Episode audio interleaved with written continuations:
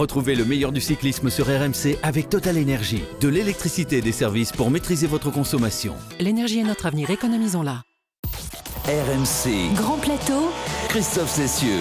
Salut à tous, qu'on se le dise, est la Guila des Ipaquira, cette petite ville colombienne située à plus de 2600 mètres d'altitude, eh bien son aigle, son personnage le plus illustre, un certain Egan Bernal est de retour. Le vainqueur du Tour de France 2019, porté disparu ou presque depuis quasiment deux ans, a marqué le Giro de son empreinte de grimpeur ce week-end, décrochant son premier succès d'étape sur un grand tour et se parant par la même occasion de Rose. Alors retour éphémère ou à long terme pour ce formidable coureur au dos récalcitrant, on en débattra dans quelques instants dans notre partie de manivelle. Bernal, qui en accélérant dans le final de la 9 étape a privé Bouchard d'un succès qui lui tendait les bras. Heureusement pour nous, euh, Français, la veille, Victor Lafay lui avait pu lever les bras en vainqueur. Il sera notre échappé du jour. Le Giro qui empruntera ce mercredi les fameuses Strade Bianche et les routes blanches de Toscane, alors que ce week-end se déroulait le Trobro-Léon et ses fameux Ribinous. Je l'ai bien dit, messieurs les Bretons? C'est comme ça qu'on dit? C'est validé. Très bien. La route se fait de plus en plus la malle sur les chemins de pierre et de terre, effet de mode ou évolution bénéfique, là aussi, on se pose la question. Il se nomme Zoncolan, un patronyme à vous filer les chocottes, et il n'y a pas que le nom qui fait peur lorsqu'on aborde ce fameux col italien considéré par beaucoup comme le plus dur d'Europe. Pierre Amiche consacrera sa rétropoussette à ce monstre des Dolomites. Salut Monsieur Pierrot. Bonjour Christophe. Bah aujourd'hui on va souffrir et rêver. Hein. Simoni, Basso, Froome et des pourcentages qui font mal aux jambes rien que quand on les dit. Lui aussi est un monstre, mais de connaissance. Cyril Guimard, notre maître à tous. Euh, bonjour, monsieur le maître. Oui, euh, bonjour, non, pas maître, éternel apprenti, mon cher ah, Christophe. Très bien, je retrouve le parfum du mois de juillet, parce que cette petite phrase, je l'entends depuis une bonne vingtaine d'années. Le Cyril est en pleine forme, ça va, il n'a pas perdu la tête. Lui aussi connaît son petit Guimard illustré, la filiation bretonne sans doute. Pierre-Yves Leroux est dans la place. Salut Christophe, euh, oui, j'en ai des belles illustrations de Cyril au mois de juillet d'ailleurs. Je les mettrai sur les réseaux sociaux bientôt. J'ai quelques photos aussi, moi, partant de canicule dans notre petit camion à pizza. Hein il était magnifique, il est toujours beau. Allez messieurs, il est l'heure de prendre de la hauteur pour mieux voir le vol de l'aigle. L'attaque d'Egan Bernal dans le groupe des favoris qui fait très mal à tout le monde. Il est suivi par quelques coureurs, dont Vlasov. Mais la grande incertitude, c'est Remco Evenpool qui a craqué. Remco est lâché. Egan Bernal qui insiste. Il est suivi dans sa fort, Bernal, hein. de la Fredo. C'est Giulio Ciccone qui va suivre. Bernal qui va oh. accélérer. Il dépose les deux coureurs ah, qui étaient en tête, dont Geoffrey Bouchard. Egan Bernal qui fait l'effort à 200 mètres de la ligne. Le coureur d'Ineos Grenadier qui a fait la différence. Tout le monde a explosé derrière. Personne n'arrive à suivre. Giulio Ciccone, Serassi. Nibali est battu, Vlasov est battu, Yates est battu, Egan Bernal qui se remet debout en danseuse, Ciccone a renoncé, Egan Bernal va faire la grande différence, derrière l'italien Ciccone s'accroche comme il peut, avec dans sa roue Alexander Vlasov, le coureur d'Astana, c'est fait pour Egan Bernal, succès du Colombien qui a fait une énorme différence, ah impressionnant. Deuxième, Giulio Ciccone, troisième, c'est Vlasov, Remco Evenpool pointe à plus de 10 secondes, il n'y aura peut-être pas de grand battu aujourd'hui, mais un grand gagnant, ah Egan Bernal. Oh. Egan Bernal, grand gagnant, vainqueur de cette neuvième étape du Giro, son premier succès d'étape dans un grand tour euh, et en prime un maillot rose. Double succès pour ce garçon qui s'était rêvé aux yeux du grand public en remportant le tour en 2019. Oui, mais depuis, Pierre-Yves, il était, bon, pas porté disparu, mais presque. Euh, la faute à un mystérieux et persistant mal de dos qui faisait craindre finalement un règne assez court. Oui, c'est vrai, pour plagier euh, Jacques Chirac, on a pu craindre que la pépite Bernal se dégonfle et fasse pchit, parce qu'après une année 2019 parfaite où de Zipakira survolé Paris-Nice, le Tour de Suisse et le Tour de France. C'est vrai que l'atterrissage en 2020 a été brutal en raison donc d'un mal de dos persistant et ancien qui l'avait déjà poussé à l'abandon en août sur le Dauphiné. Le Colombien avait serré ensuite les dents avant de décrocher et de quitter les routes de la Grande Boucle au matin de la 17e étape en septembre dernier. Vous vous en souvenez. Depuis, le coureur d'Ineos a cherché à comprendre et se reconstruire. Ces douleurs sont liées à une différence de taille entre sa jambe droite plus courte de 2 cm par rapport à sa jambe gauche, un qui touche 80% de la population, mais pas Oscar Pistorius, scoliose, sciatique, les pépins se sont enchaînés et il a fallu se poser ce qu'il a fait chez lui en Colombie. Fin janvier, Egan Bernal a quitté Bogota pour Monaco afin de poursuivre sa remise en forme. Mais il y a deux mois, lors de sa reprise, il expliquait que la douleur était toujours là et qu'il allait devoir courir avec. Deux séances de kiné par jour lui permettant de soulager le mal. Inquiétant quand même, à quelques semaines d'un grand tour. Et puis ces derniers jours, on avait encore parfois l'impression que le coureur grimaçait et luttait contre la douleur. Mais ce dimanche, sur le Campo Felice, ce fut donc la balade des champs heureux. Néanmoins, si l'aigle de Zipakira s'est transformé en flamant rose, on verra dans les prochains jours sur le Zoncolan ou à Cortina d'Ampezzo si Bernal continue à clouer le bec à tout le monde ou si les maux de dos reviennent à tire d'aile. Voilà, ce mal de dos, euh, un peu euh, le mal dont souffre également Thibaut Pinot. On n'en connaît pas tout à fait la cause. Euh, Cyril, il y a, d'autres coureurs par le passé, je pense notamment à Luc Leblanc, qui ont fait toute leur carrière justement avec une jambe plus courte que l'autre en raison d'un accident pour, pour Lucho. ça ne l'a pas empêché de faire une carrière fabuleuse hein, de, de coureur cycliste. Oui, alors il faut savoir que très peu de gens ont des jambes de la même longueur euh, parce qu'on ne grandit pas les jambes en même temps. Donc tout le monde a un écart plus ou moins important, mais en règle générale, tout le monde s'y adapte. Euh, d'abord parce que ça, se produit tout doucement, puisque c'est avec la croissance. Donc en fait, euh, je pense que c'est souvent des traumatismes qui provoquent ce genre de choses plutôt que des différences de longueur de jambes. Euh, et puis, euh, est-ce que quelquefois, ça peut pas aussi servir d'alibi? Hmm. Egan Bernal, qui en tout cas, à l'arrivée de l'étape, après avoir revêtu le, maillot rose, était très ému hein, après cette, victoire d'étape. On rappelle, on rappelle, Pierre, que c'est son premier succès d'étape dans un grand tour, même si on, aurait pu lui accorder quand même la, la victoire d'étape à Tignes sur le Tour de France, cette étape qui avait été interrompue après le déluge euh, qui s'était abattu sur le peloton. Hein. Bah, ce qui est sûr, c'est qu'en tout cas, hier, enfin dimanche, il a été impressionnant. Il a été impressionnant parce qu'il a couru la perfection. C'est la première fois qu'on voit Egan Bernal euh, dans ce genre de configuration avec une équipe qui roule entièrement pour lui et qui arrive à démarrer avec efficacité sur une montée assez courte pas si haute que ça. On était à seulement 1500 mètres d'altitude. On sait que le Colombien, il est exceptionnel dès qu'on dépasse les 2000. Sur un col qui était pas très long, parce que la dernière montée, qui était un, première catégorie, n'était pas un col de 15 bornes. Et, il, a démarré comme un puncher. Mmh. Et ça, c'était vraiment impressionnant. Il a déposé tout le monde, y compris les deux échappés, dont, Geoffrey Bouchard. Et ce premier succès-là, il va, marquer les esprits de ses adversaires. Moi, c'est la première fois qu'il m'impressionne vraiment euh, dans, ce, dans, cette accélération qu'il a fournie euh, sur euh, ces chemins de, de terre. Cyril Est-ce que tu l'avais déjà vu aussi fort euh, que dimanche? Bah, c'est difficile de, le dire. Il a montré euh, effectivement qu'il avait euh, retrouvé toutes ses possibilités physiques et sa capacité d'accélération. je pense que ces qualités, elles, sont quand même, elles ont quand même été développées lorsqu'il était jeune. Alors, il ne les utilise peut-être pas obligatoirement euh, à chaque fois qu'il faut faire euh, un écart, mais n'oublions pas qu'il vient du VTT et que le VTT, comme le cyclocross, permettent d'avoir ce, type d'accélération. Et puis d'ailleurs, tout à fait par hasard, il le fait, euh, cette accélération, il l'a fait sur, sur de la terre. Donc oui, ça démontre qu'il est, qu'il est revenu à son meilleur niveau, au niveau qui était le sien lorsqu'il remportait le, Tour de France. Pour moi, c'est juste la confirmation de ce qu'il a montré au Stade des Bianchi, où à ce moment-là, je, je c'est pas que je l'avais enterré. Tout début de saison, il termine troisième. C'est hein. ça. C'est mm. pas, c'est pas que je l'avais enterré. il, est, très jeune, il a que 24 ans, mais il, il m'impressionnait plus vraiment. Et puis, on sentait vraiment qu'il n'était pas bien dans sa tête, quoi. Un peu comme Thibaut aujourd'hui, qu'il n'était pas vraiment en phase avec ses capacités.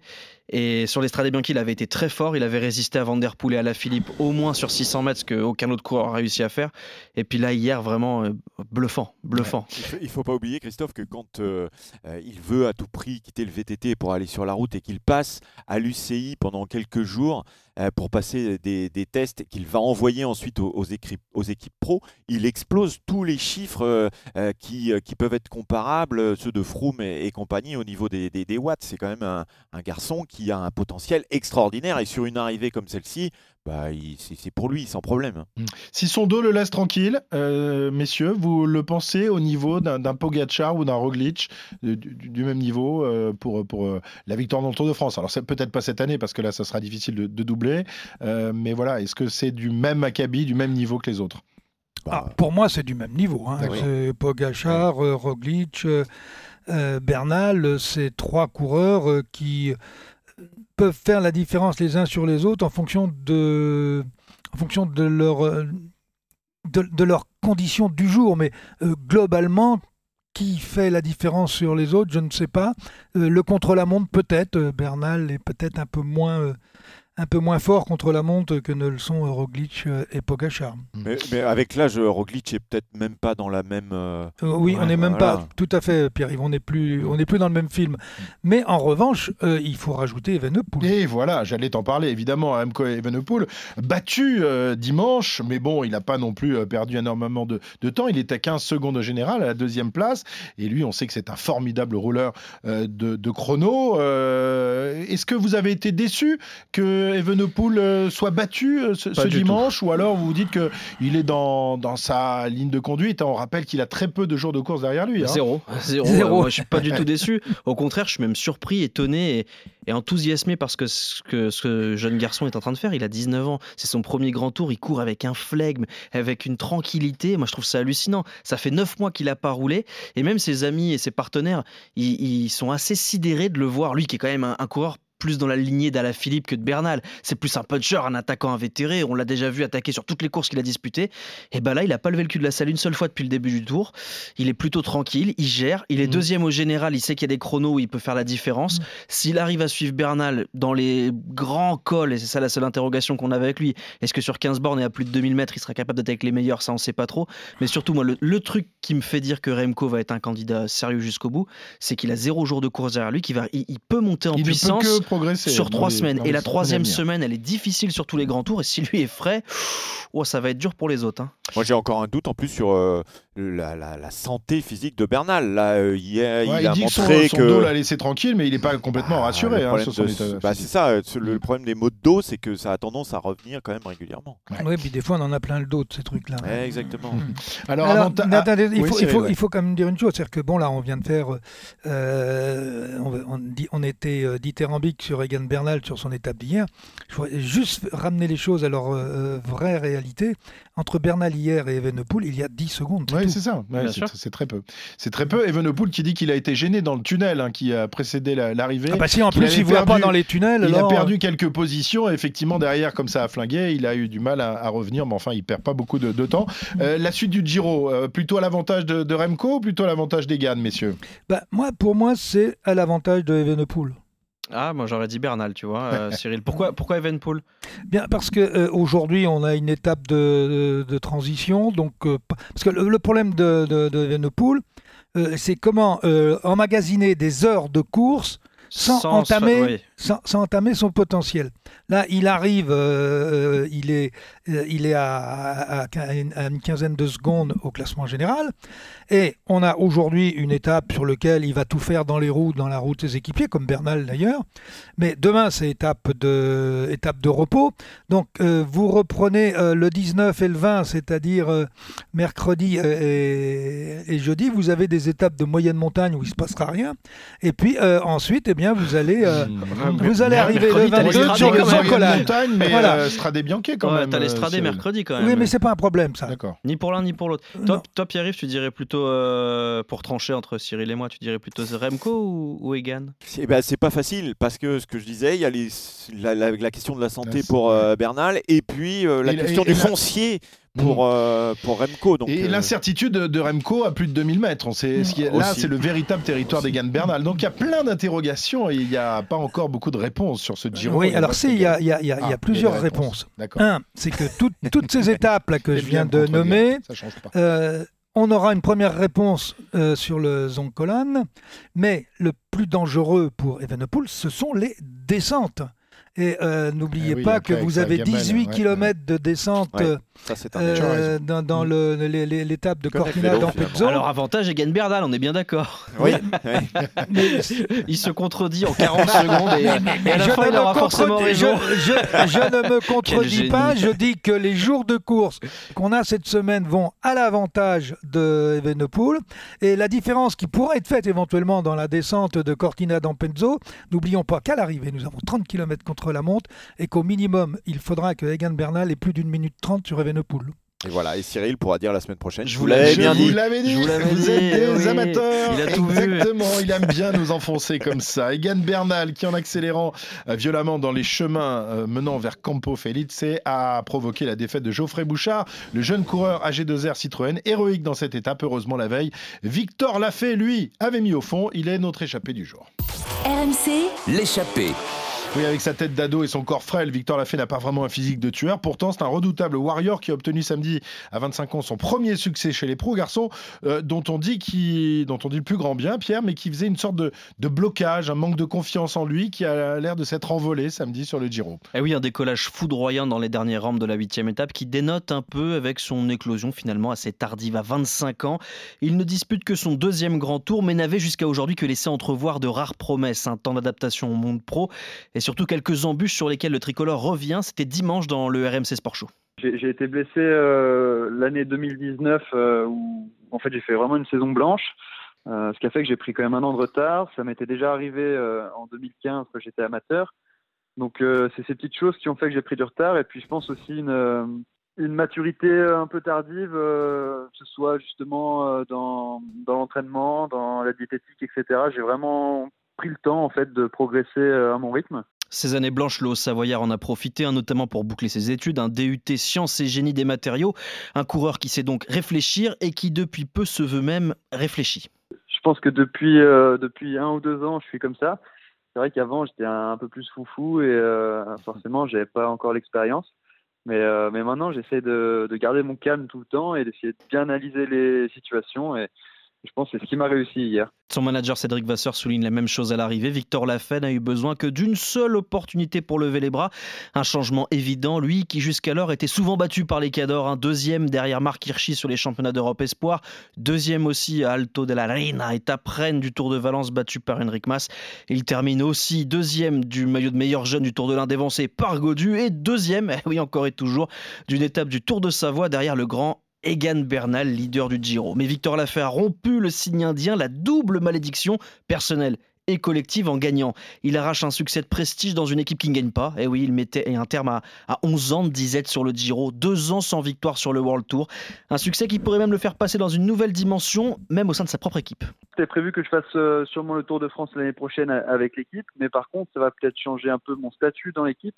Et euh, du coup, sur certaines courses où des fois j'étais plutôt équipier, euh, peut-être euh, que l'équipe va me laisser ma chance pour euh, du coup euh, que j'aille obtenir un résultat. Donc euh, c'est un changement de statut, mais du coup avec une pression aussi supplémentaire. Reste désormais à en finir avec une ultime mauvaise habitude, celle de ne pas terminer la course. Depuis trois ans, il a bâché à 15 reprises, mais rassurez-vous, la fait n'est pas du genre à renoncer. Et Victor, le vainqueur en romain, n'a jamais aussi bien porté son prénom. Victor Lafay, donc victorieux de son premier succès euh, chez les pros. Euh, Cyril, est-ce que euh, on, l'a l'a entendu, hein, ce- ce- ce- cette victoire lui donne des ambitions nouvelles. Il espère que, la formation au Cofidis va lui donner d'autres responsabilités. Tu penses que ça peut complètement le débloquer cette victoire d'étape sur le Giro? Bah, J'espère, sinon il n'y a plus d'espoir. Euh, moi j'ai remarqué une chose, c'est qu'il a dit qu'il était beaucoup plus calme et comme je dis toujours, euh, le calme facteur indispensable au succès. S'il est capable de rester calme, effectivement, ça permet euh, d'aller chercher, des victoires plus facilement. Saisir sa chance, oui. Alors moi je dis toujours, saisir sa chance c'est une chose. Il ne faut pas hésiter à enfoncer la porte pour changer de statut. C'est pas le fait de le dire qui fait changer, c'est de gagner comme il l'a fait euh, sur cette étape du Giro, mais il faut qu'il aille en chercher d'autres et là il changera véritablement de statut.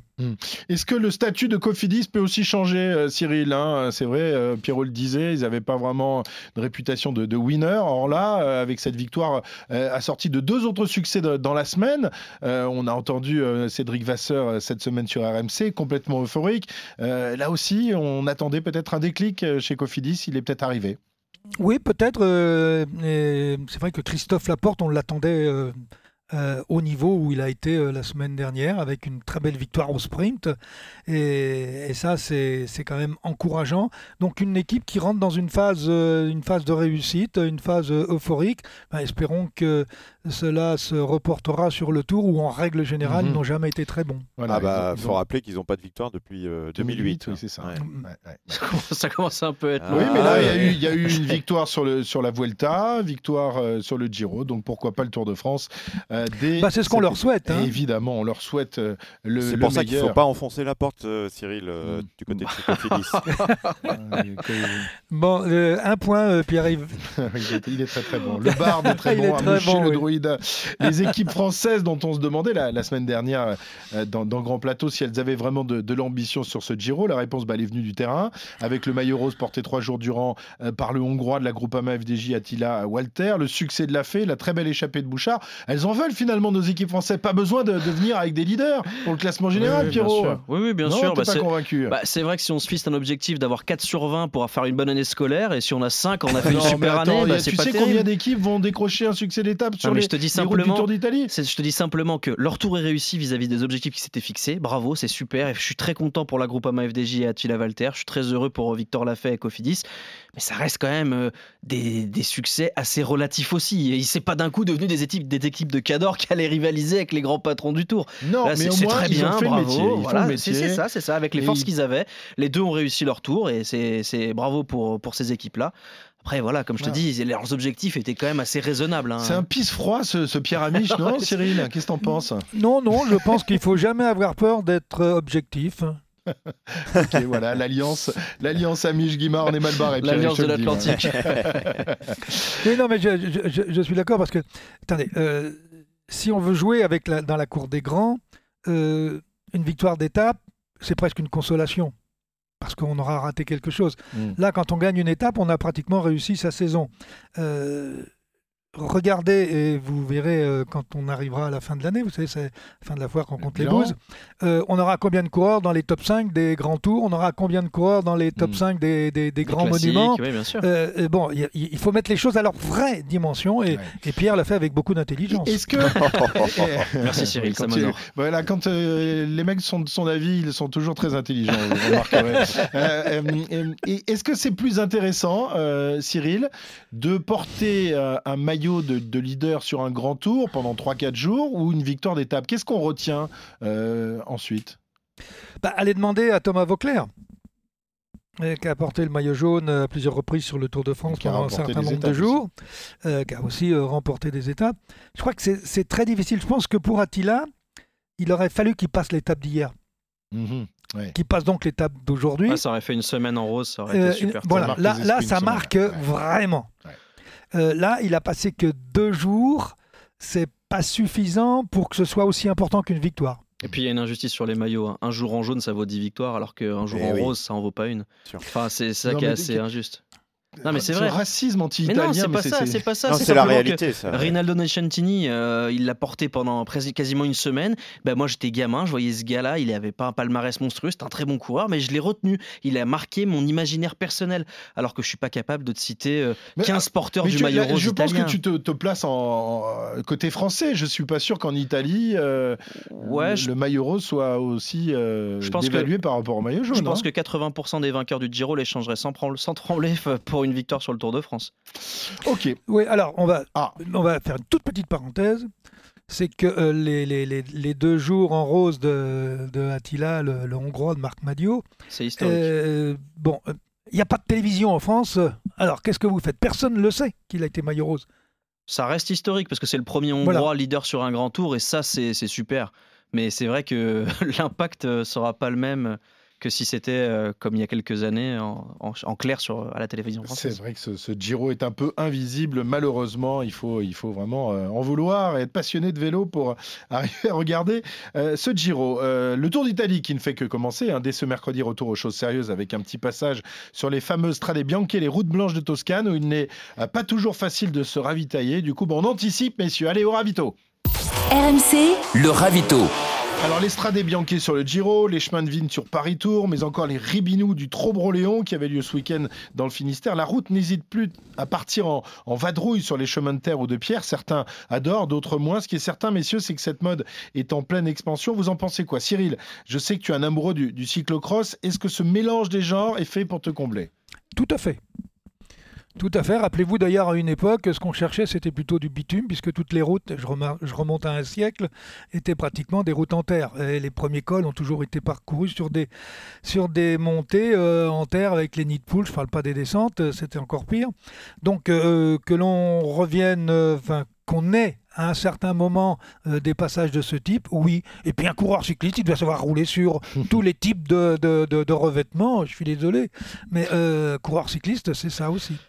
Ce qui est certain, que le- c'est que le spectacle est- au rendez-vous de ses chemins. Le spectacle, oui, mais il y a quand même, euh, Pierre-Yves, un risque accru de, de chute, de crevaison. Est-ce que le jeu en vaut la chandelle? Bon, ça fait aussi partie du, du spectacle. Enfin, Ouais. on on n'arrêterait pas Paris-Roubaix, alors que rouler sur des pavés, c'est peut-être plus compliqué encore que de rouler sur des, des chemins avec euh, des gravillons. Et puis quand je vois euh, le danger de route très classique avec euh, ce coureur euh, qui se fait tamponner par une voiture qui est juste derrière Ah sur le Giro. sur le Giro, c'est série. Ah, ça peut arriver sur les pavés aussi. hein. Oui, non, mais voilà, non, mais euh, voilà, mais le danger, il est de toute façon un peu partout euh, quand on quand on a une course de, de vélo. Et sin- sincèrement, c'est pas sur le Trobro qu'il y a des chutes euh, fantastiques. Donc il y a, y y quand même une chose qui est importante, c'est que le plus dangereux aujourd'hui, c'est les repoints, ce sont les îlots directionnels sous toutes leurs formes. Mhm. Quand on est sur des sur des ribinous, euh, donc des, des- des passages en terre, c'est marrant. Il n'y a pas ce genre Ah oui. de, Ouais, Ah ils ont... Les maires n'ont pas osé mettre des îlots directionnels et des ronds-points Voilà, sur- coûtent sur des les- millions d'euros à leurs administrés. Ouais, ouais, c'est bien, heureusement. Bon, la seule limite, c'est euh, quand- ce qu'on a vu sur le Giro il y a trois ans, où ils avaient fait un contre-la-montre sur- dans le sable. Euh, ça, bon, Ouais. c'est plus vraiment du vélo de route. C'est pas grave, j'adore le Ah, cyclo, c'est super. Les, les championnats du monde sur la plage, euh, Ah oui, c'était- magnifique. hiver, c'était super. Mais c'est plus vraiment le même sport, même si c'est des cyclistes. hein. Et je suis très Ah, il y a content de il y a- regarder il y attends, y a- a toujours deux pédales mais- sur lesquelles il faut pousser et puis un pilotage à avoir. Attends, euh, Oui, Cyril, d'accord. il va- Cyril, il les Ah, enverrait oui, dans le- la tempête. euh, Non, mais en pédalo, il y a deux sur pé- le- du, Il mettrait du sable dans les cols euh, Voilà, les, plus, mais oui. les plus difficiles, mais surtout en descente. Non, je un mettrais des prologue. barrières en travers de la route là. Un Mais prologue, faut- sur, un prologue sur la scène avec des pédalos, il y a deux pédales, ça avance et il faut, faut conduire. Non mais Faut au pas oublier que ça s'appelle le cyclisme sur route. quoi. Voilà, c'est ça. c'est- Le concept, c'est la route. Sinon, c'est pas du cyclisme sur route, C'est c'est révolutionnaire, ce druide. Non, on l'appelle aussi le cyclisme traditionnel. Alors dans la tradition, comme je vous dis, euh, il y a un siècle, on roulait que sur des routes en terre. Alors, vivre restons dans la son temps, tradition. Cyril. Pas de bitume, tu as raison. En tout cas, on s'est régalé avec ce Trobroléon. Hein, Cyril y était. Euh, Pierre-Yves aussi, tu allais faire un petit tour euh, Et ou- non, il fallait oui, que je sois du côté du foot, oui. Remporté donc par le Britannique Connor Swift de la formation Arkea, qui est un peu la, régionale de l'étape. Et puis, euh, ça fait du bien de voir enfin une course cycliste se dérouler euh, sur le territoire français, car Monsieur Lalande, on va reparler, le préfet des Hauts-de-France, a quand même fait du mal au cyclisme français en décidant d'interdire de disputer Paris-Roubaix le mois dernier. Du coup, tout le monde a enclenché euh, sa, décision. Et puis maintenant, l'optimisme est quand même de mise pour le Tour de France qui devrait se dérouler avec un peu de public. Et on ne va pas bouder notre plaisir. Des spectateurs, on devrait également en trouver ce samedi pour euh, la 14e étape du Giro qui s'achèvera là-haut, tout là-haut, au Zoncolan, ce monstre des Dolomites au nom qui fait froid dans le dos et dont Pierre Amiche va nous conter la belle histoire. C'est l'heure de la rétro-poussette. C'est à Zandvoort, en Hollande, que se déroule le championnat du monde de cyclisme. RMC, André Darrigade est le plus rapide au sprint. la rétro-poussette. C'est plus dur que le Ventoux, plus dur que l'Alpe d'Huez, plus dur que le Tourmalet, le Zoncolan.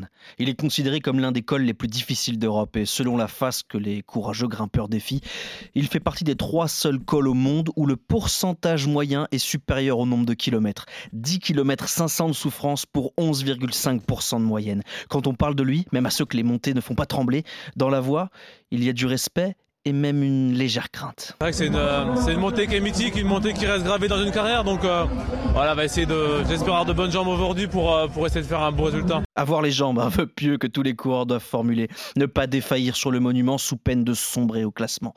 Le Zoncolan, Alos là aussi, et longtemps fait peur aux organisateurs du Giro. Et il faut attendre 2003 pour gravir ce monstre pour la première fois. Mais comme pour ne pas dégoûter les cyclistes, c'est par la face la moins inhumaine que les coureurs attaquent le Zoncolan. 21e étape, 86e Giro au sommet. Feu d'artifice italien à l'arrivée, ils sont trois Casagrande, Garzelli et surtout Simoni. Ormai è fatta per Gilberto Simoni, sta per mettere un ulteriore tassello a questa sua rincorsa voluta, cercata, averli guadagnati. Simoni inventa lo Zoncolan. Siamo con eh, Gilberto Simoni, l'avevi dato a tutti l'appuntamento sullo Zoncolan, Gibo. Cosa? Cosa? Hai visto quanta gente c'era Gilberto? Incredibile. Incredibile. Puis en 2007, de nouveau, le monstre est au menu, mais cette fois par la face d'Ovaro, la plus terrible et la plus cruelle. Et l'arrivée de cette édition, si la face a changé, le visage et le nom du vainqueur restent le même. Simoni, encore et toujours. Parte Gilberto Simoni a ruota del suo compagno di squadra Leonardo Piepoli, 150 metri. Gilberto Simoni vuole concedere il bis sullo Zoncolan dopo il 2003 il 2007. Lo davano quasi come pensionato Gilberto Simoni e invece è sempre un grande corridore. Piepoli è lì, ultima curva. Leonardo Piepoli, due della Sonia e Duval arrivano praticamente appaiati sul traguardo. Leonardo Piepoli e Gilberto Simoni, entrambi alzano le braccia. È una festa del ciclismo. Simoni su Piepoli, il ritardo di Andy Schleck è nell'ordine dei 7 secondi. C'est la dernière victoire de la carrière du Transalpin. Bouquet final magnifique pour le double vainqueur du Giro. Et quand il explique sa victoire et surtout le Zoncolan, les mots sont simples. Il dit Quand je suis arrivé dans le dernier tunnel, j'avais le cœur au bord des lèvres. L'obscurité est terrible. Puis la lumière est violente. Mais tu es accueilli par une foule immense. Je peux encore l'entendre aujourd'hui. C'était comme marquer un but dans un stade de football bondé. La partie la plus facile, eh ben ça équivaut à la montée la plus difficile du Tour de France. Ça n'est pas le Port d'Oeil, ça n'est pas le Stelvio, ça n'est pas le Mortirolo, le Finesse ou l'Angliru. C'est le col le plus dur d'Europe. C'est de nouveau sur cette rampe qu'à Lombard triomphe en 2010. Vainqueur du Tour d'Italie en 2006, mais décevant depuis, battu, rebattu par Menchov, Armstrong, Valverde, Contador. Ivan Basso frappe un grand coup. Il relègue Evans deuxième à plus d'une minute et Gadret, premier français à l'arrivée, pointe à 3 minutes 46. Basso et le Zoncolan ont brisé les espoirs de tous les autres. Meno di 70 metri, questa è l'ultima curva per Ivan Basso che guarda il traguardo. C'è giusto il tempo per stringere un pugno per ritrovare il sorriso. Ivan Basso ha fatto oggi quello che sognava da 4 anni, ovvero una cosa straordinaria. Igor Anton sera le premier champion non italien à y régner, puis Michael Rogers, le premier à l'emporter en s'échappant. Mais la dernière folie en date est signée d'un mutant, Christopher Froome. En difficulté depuis le début du Giro 2018, il est 13e, très loin du leader Simon Yates. À vrai dire, cette étape ne semble n'être faite que pour le pousser dans la tombe. Mais revenant des enfers au plus fort de la pente, Froome s'arrache et résiste. Les derniers 100 mètres de cette montée du Zoncolan avec un Chris Froome renaissant, avec un Simon Yates qui finalement ne pourra pas revenir sur Chris Froome et qui va laisser aux Britanniques en ce jour de mariage princier, princier eh bien la victoire, la victoire au Zoncolan, la victoire de Chris Froome, le quadruple vainqueur du Tour de France qui remporte ici pour la première fois une étape sur le Giro. Et quelle étape? L'étape du Zoncolan. Deuxième il faut nécessairement être un grand grimpeur pour dompter le Zoncolan et ceux qui gagnent ici ont dans les jambes la victoire sur un grand tour. Mais c'est aussi et surtout un terrible juge de paix. Si on ne gagne pas toujours le Giro, ici, au Zoncolan, on peut dire avec certitude qu'on l'a déjà perdu au soir de l'étape. Au pied de la montée, un panneau annonce fièrement Benvenuti all'inferno, bienvenue en enfer. Mais pour la plupart, c'est une phrase de Dante qui résumera leur ascension. Vous qui entrez ici, perdez toute espérance. Voilà une récente mais intense histoire que celle du Zoncolan et du Giro. Alors euh, c'est vrai que c'est toujours difficile de classer les, les cols par difficulté pour toi, Cyril. Je sais pas si tu l'as escaladé en, en, tant que coureur. Euh, non, non, non, je l'ai évité. Tu as évité. il, est, il, y avait encore de la terre à l'époque où tu courais dans le Zoncolan, voilà, hein, peut-être un peu quelques graviers. Non, il n'était pas euh, utilisé à cette époque, ouais, mais ouais, comme je n'ai jamais fait le Tour d'Italie. En plus, en plus. Est-ce que pour toi, d'après ce que ce que tu as pu lire ou ce que tu as pu ressentir ou commenter euh, en, en, commentant le, Giro Est-ce que c'est le, le, plus dur d'Europe aujourd'hui?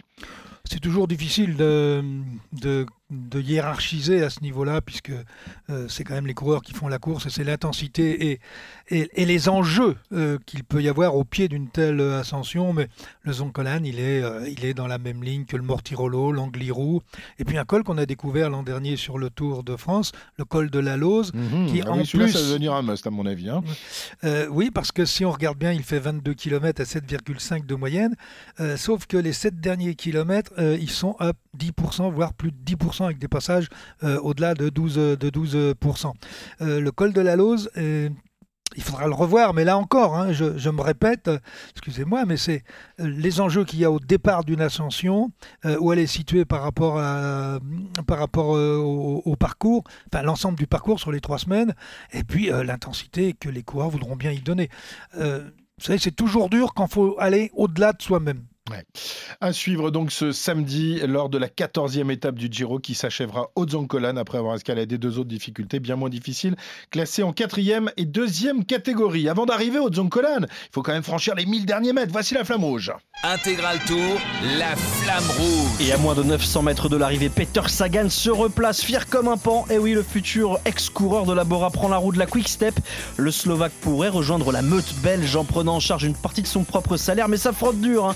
Pour le faire venir, le fait vert devrait aussi recruter son frère, Bodnar, Os, son mécano, son masseur et son attaché de presse. Pas sûr que le crustacé belge et ses énormes pinces se fassent plumer par le triple champion du monde.